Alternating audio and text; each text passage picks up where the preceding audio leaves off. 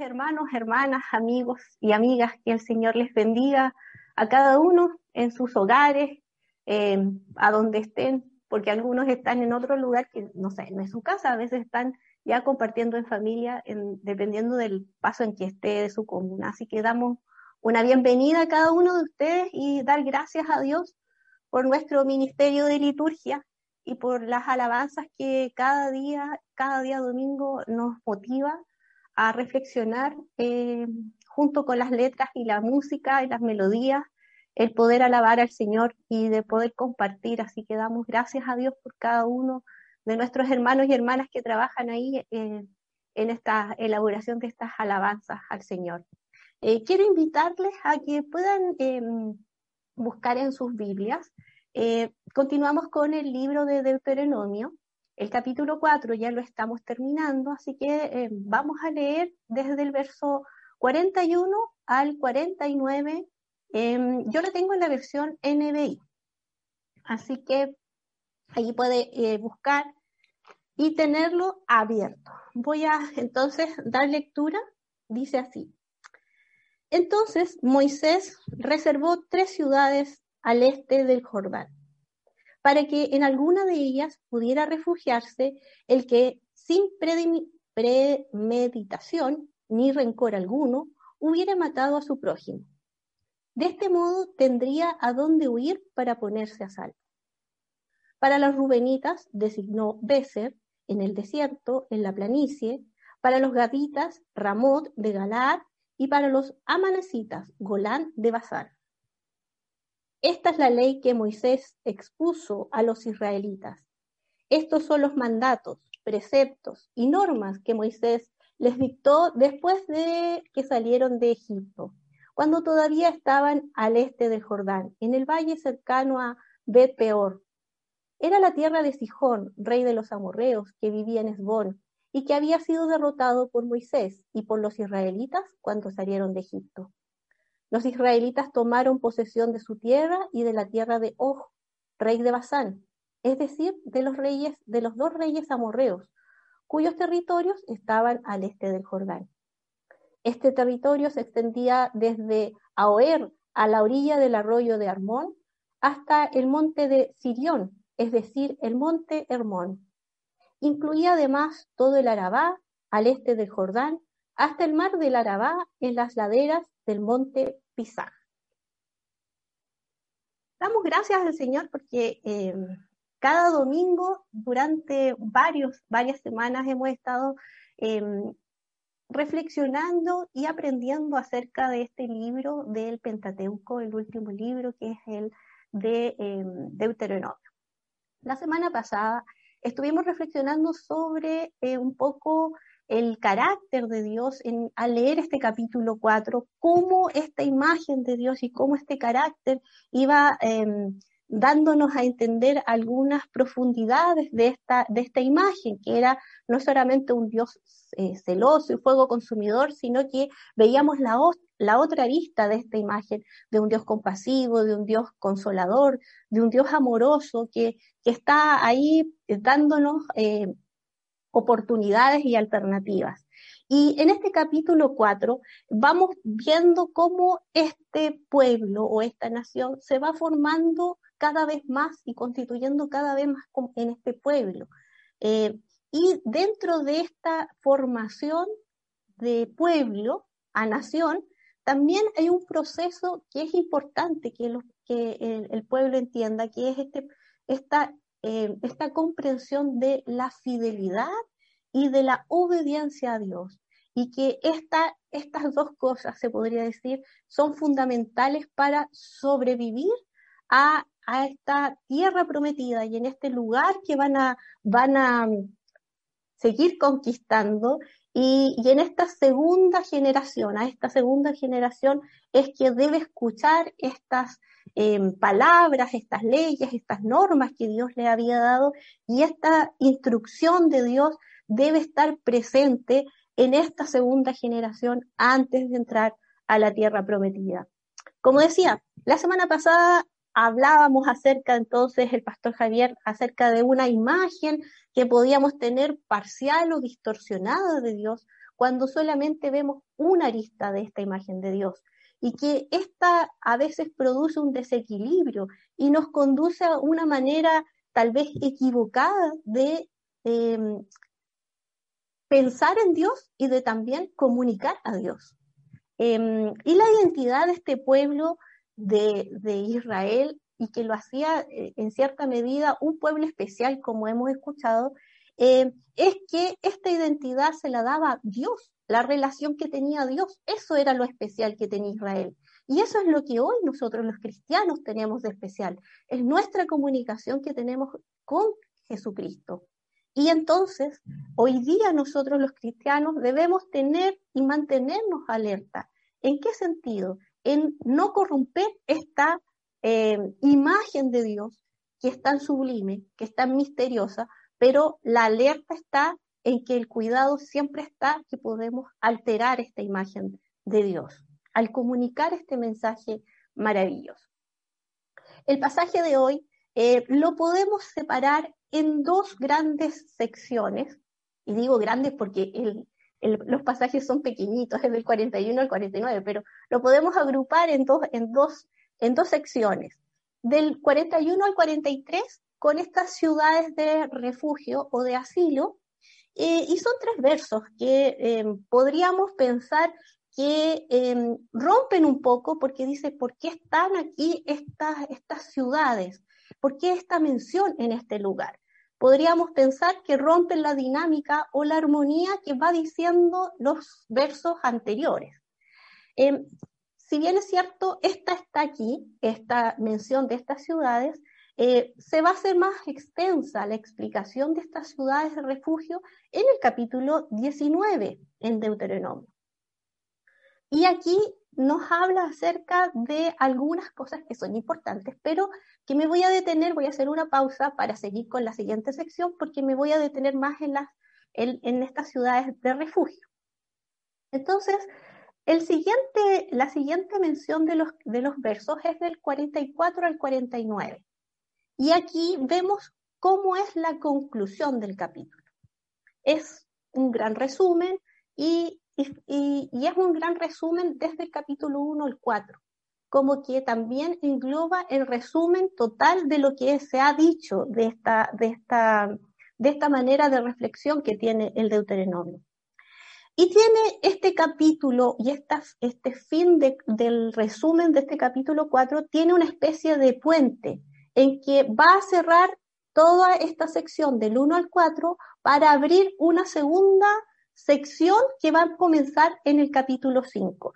Y esto es porque hay algunas, em, algunos comentaristas que, del Deuteronomio que entienden la estructura de este libro como en tres grandes discursos. Entonces, estaríamos terminando el primer discurso y comenzaríamos con el segundo en el capítulo 5. Por eso es que vemos nuevamente este resumen que para a veces para nosotros puede ser un poco repetitivo porque está diciendo eh, nuevamente todo lo que ya ha dicho y ha mencionado. Este capítulo 4 también es importante porque va a resumir en cierta medida los grandes temas teológicos que habla el Deuteronomio. Va a hablarnos acerca, y nos ha hablado acerca de la alianza de Dios con su pueblo en este monte que es Joreb, que ha sido una y otra vez recordado este, esta liberación de Egipto y, y se ha convertido en este pueblo, en su heredad, y también se centra en esta prohibición de hacer imágenes y la obligación de escuchar la voz de Dios, de cumplir sus preceptos, su ley, y, y, esto en conexión siempre con el cumplimiento de la ley, la posesión de la tierra y la promesa de esperanza que hay, que Dios nunca los va a olvidar y que nunca eh, va a dejarlos, sino que siempre va, a mantener fiel su promesa y su juramento, no solamente a este pueblo, sino que a los patriarcas. Con esto terminamos entonces en el capítulo 4. Pero vuelvo a lo que encontramos en el estudio con, estudiando con el equipo pastoral, encontramos estas ciudades de refugio que son un tema muy interesante, que no lo voy a acotar todo en esto porque vamos a encontrarnos eh, en, el en el capítulo 19, como les decía, pero estas ciudades de refugio que aparecen aquí van a darnos la impresión de que están muy unidas con lo que sigue.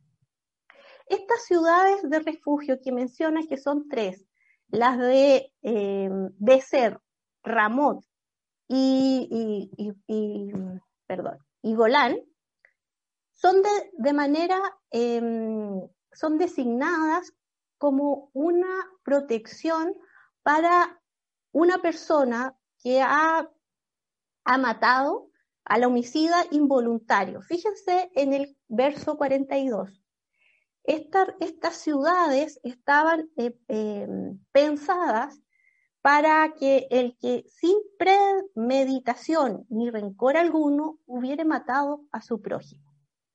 Estas localidades son una prolongación de una idea que se ve también en el libro de Éxodo, la idea antigua de, em, de la inviolabilidad del altar o del santuario, en donde la persona que ha cometido eh, un homicidio no intencional podía eh, pedir el resguardo, ir al lugar, ir al altar y ahí pedir eh, ayuda. ¿Sí? ¿Por qué era importante esto? Y aquí es importante el contexto, el que nos da el contexto histórico. En esta época, el imperio que eh, estaba como predominando, que era el, imperio de Mesopotamia, que era uno de los que estaba dentro de, estas fortalezas y de estos imperios que, eran más importantes, existía dentro de este imperio una, un código que es el código de Hammurabi. Dentro de este código, que era un conjunto de leyes, de normas que establecían cierta em, justicia para todas las personas de este imperio, estaba una ley conocida por nosotros como la ley del talión. Esta ley que expresa una, una retribución en que la norma imponía el castigo eh, y que se identificaba con el crimen que se había cometido. Ahora, esta ley del talión no se escapa de algunos pasajes que nosotros podemos observar del Pentateuco. Lo podemos encontrar en Éxodo 21, en Levítico, el capítulo 24, donde se cita, em, para los que más o menos hayas leído esto, esto es el ojo por ojo, vida por vida, entre otras cosas está em, dando entonces a entender de que el que mata o el que hiere de alguna manera es el mismo castigo que el que hace, el que debe enfrentar esta persona. Culturalmente existe una norma llamada el vengador de la sangre, en la que se aplicaba esta automáticamente, mecánicamente y apresuradamente. Entonces, si en alguna oportunidad había algún homicidio involuntario que esta persona no lo había querido hacer, que no tenía relación, que no había tenido enemistad, culturalmente se regía esta ley de sangre. Debían vengarla porque esta, la familia pedía la, muerte del homicida. En este sentido es que están estas, estas ciudades de refugio. Y en mi opinión, estas ciudades de refugio no están interrumpiendo eh, el tema de esta imagen de Dios que hemos estado eh, reflexionando en domingos anteriores. No está interrumpiendo esta, esta sintonía o esta armonía o esta música y en esta reflexión tan profunda que veíamos cómo es la imagen de Dios, de un Dios celoso, de un Dios de fuego consumidor, pero también de un Dios amoroso, de un Dios consolador, de un Dios misericordioso que siempre está atento a, esta, eh, a este pueblo. Entonces, de cierta manera, aquí nos muestra una manera de evidenciar el amor y la misericordia de Dios, no solo del que recibe, no es solamente en una relación de Dios y yo individual o personal, sino que también en mi relación con los pares, con mis, mis demás, las demás personas. Entonces aquí vemos em, esta situación de cómo Israel va a reflexionar y cómo va a aplicar esta, esta imagen de Dios de misericordia ahora a estas, a estas situaciones complejas que suelen ocurrir. Eh, las ciudades de refugio demuestran que el pueblo de Israel se compone de seres humanos y como tal, en la vida tienen ciertos aciertos y desaciertos, ciertas eh, circunstancias complejas em, y que no todo eh, se podría decir es color de rosa, no es, no es todo alegría. Y como este pueblo es un pueblo que está como seres humanos, siempre van a estar em, condicionados a esta debilidad que tenemos como humanidad. Eh, estas localidades nos ayudan a entonces a reflexionar y a discernir eh, que si bien dentro de esta cultura eh, y en esta vida de estos tiempos, las guerras y las muertes son parte, aún así, matar por matar y, y que nada justifica esta muerte de los seres humanos. No es por matar por matar, hay alguna reflexión que se va haciendo, hay algo que se está eh, em, dando importancia y dentro de eso nada justifica la muerte de los seres humanos. Y en este sentido, con la ley de Dios y estas instrucciones que, que, está eh, recordando Moisés una y otra vez a esta generación, esto les está diciendo que no pueden hacer lo mismo que las otras, eh, tal vez, instrucciones o normas que culturalmente eh, están eh, viendo y observando. El llamado que hace entonces también el Deuteronomio es en estos lugares de resguardo a reflexionar caso a caso los homicidios que se producen en este pueblo. dentro de esta nación hay un lugar y estas tres ciudades van a tener un lugar de, entre comillas, de salvación o de salvar hasta que se pueda esperar el juicio por estas acciones, hasta que se pueda comprobar que esta persona ha sido involuntaria esta muerte y no lo quiso hacer por venganza, por odio o por otras circunstancias.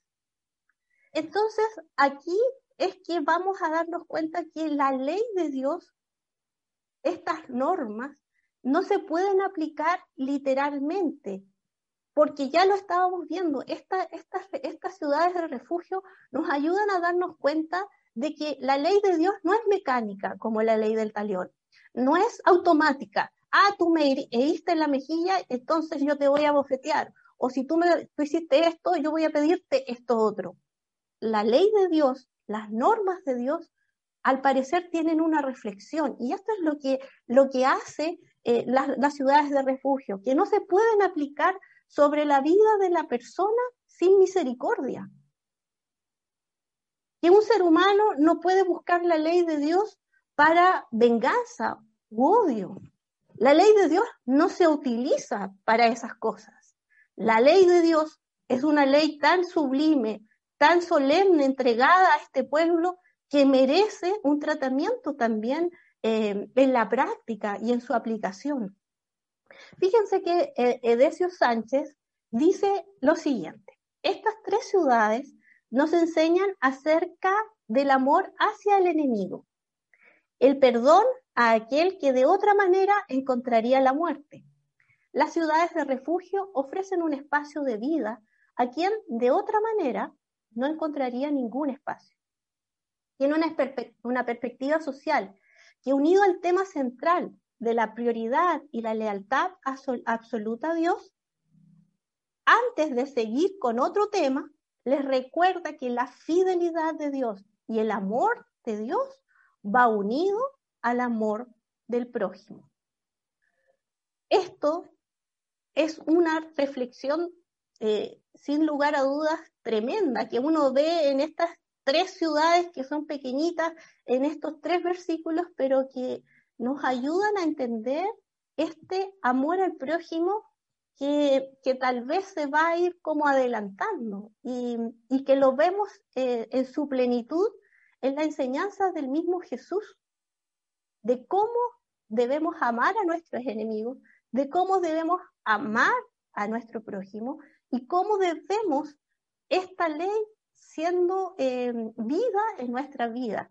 Las enseñanzas de Jesús, eh, si bien están mostrándose posteriormente a esta ley, esta se podría decir que va siendo como un atisbo, como que va mostrando luces de lo que después Jesucristo va a desarrollar en plenitud en su ministerio.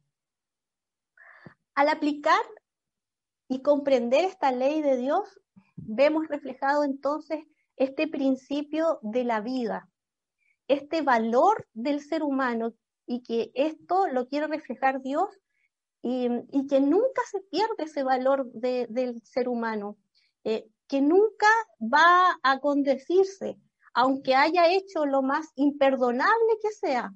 Para Dios, la vida del ser humano es muy importante. Y estas ciudades de refugio nos ayudan a comprender un poco esto. Se puede decir entonces em, que estas ciudades nos ayudan un poco a reflexionar, pero algunas consideraciones para que podamos ir hoy día nosotros entendiendo y comprendiendo y también reflexionando aún más. Qué importante entonces es entender que nosotros hoy día también podemos instrumentalizar la ley de Dios.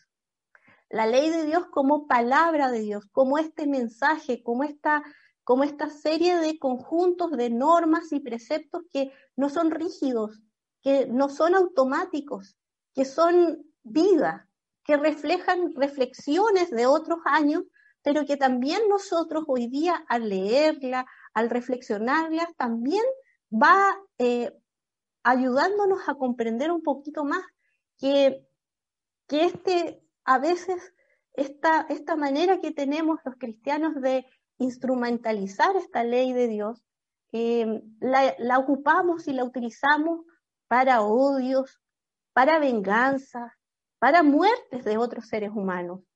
La comprensión de Dios debe ser una imagen, como veíamos, de un carácter equilibrado, de una imagen eh, equilibrada de Dios de un comportamiento y de una adoración de la misma manera.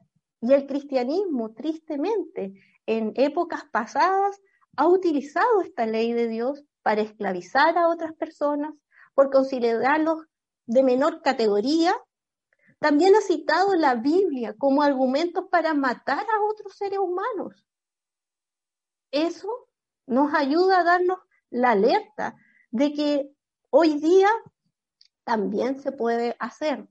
Pero la reflexión es que si en la historia del cristianismo se ha utilizado y mal utilizado la ley de Dios para matar, para vengarse, como producto del odio de otras, de otras personas, de otras naciones, Dios nunca ha actuado de esa manera.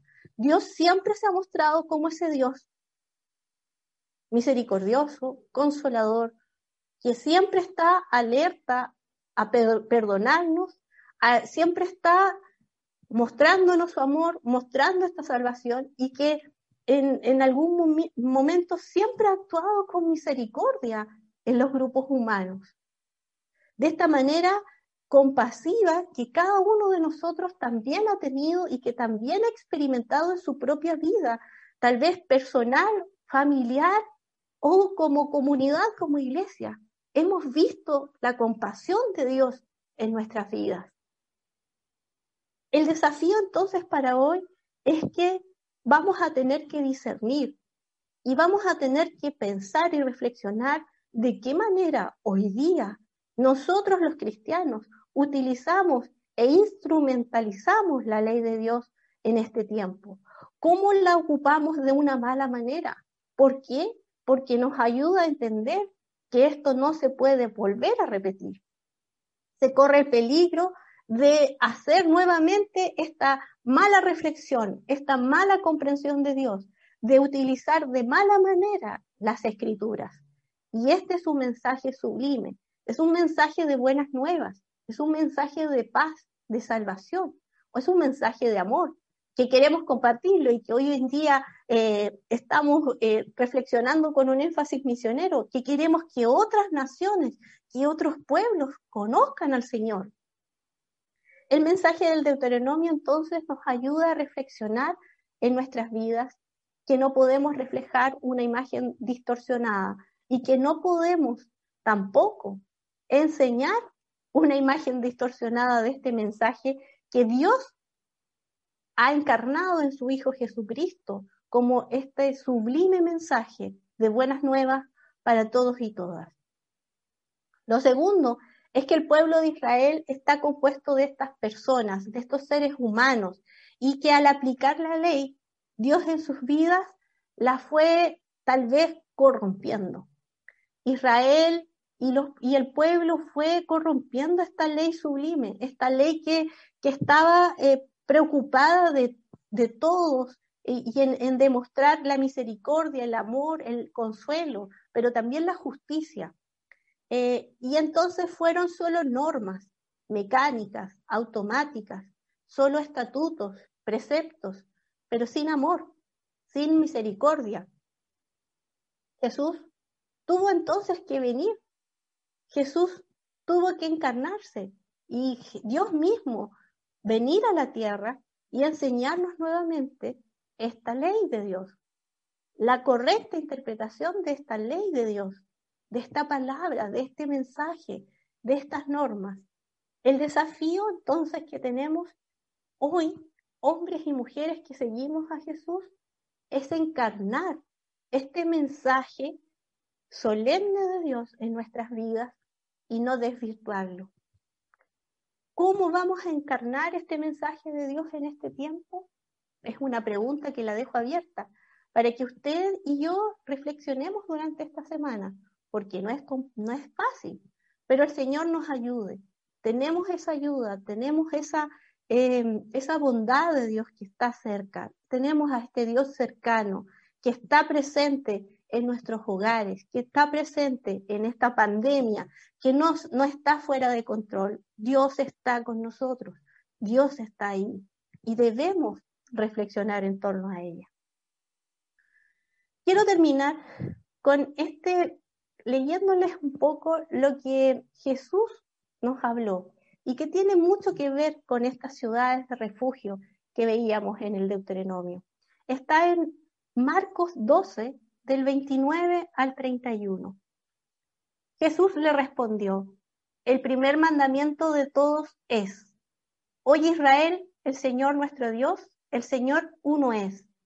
Y amarás al Señor tu Dios con todo tu corazón, con toda tu alma y con toda tu mente y con todas tus fuerzas. Este es el principal mandamiento. Y el segundo es semejante. Amarás a tu prójimo como a ti mismo. No hay otro mandamiento mayor que esto. Que el Señor nos ayude. Oremos al Señor. Padre, te damos muchas gracias por la oportunidad que tú nos das de ir reflexionando en torno a estas escrituras, Señor, a esta tu palabra, Señor, a este mensaje, Señor, entregado hace tantos años, Señor, pero que sigue vigente y que sigue desafiándonos, Señor, a nuestras vidas como seguidores tuyos. Te pedimos que nos ayudes, te pedimos que tengas misericordia, más de la que has tenido, y que nos ayudes a encarnar este mensaje en nuestras vidas, a hacer ese reflejo, Señor, que tú nos pides, que seamos de ti.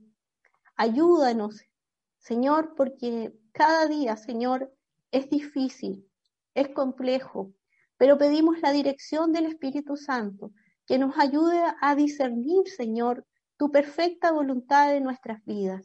Que tu Espíritu Santo nos ayude a discernir, Señor, en la reflexión de tu palabra profunda, Señor, que ésta nos lleve a conocerte un poco más, a ese Dios tan misterioso, pero tan maravilloso, a ese Dios que tiene profundidades, Señor, en su conocimiento y que nosotros somos tan limitados a veces en conocerte. Señor, pero te pedimos que nos ayudes. Danos de tu gracia, danos de tu sabiduría, porque queremos acercarnos cada día a ti, Señor, y queremos conocerte cada día más. Muchas gracias por lo que seguirás haciendo con nosotros. En el nombre de Jesús. Amén.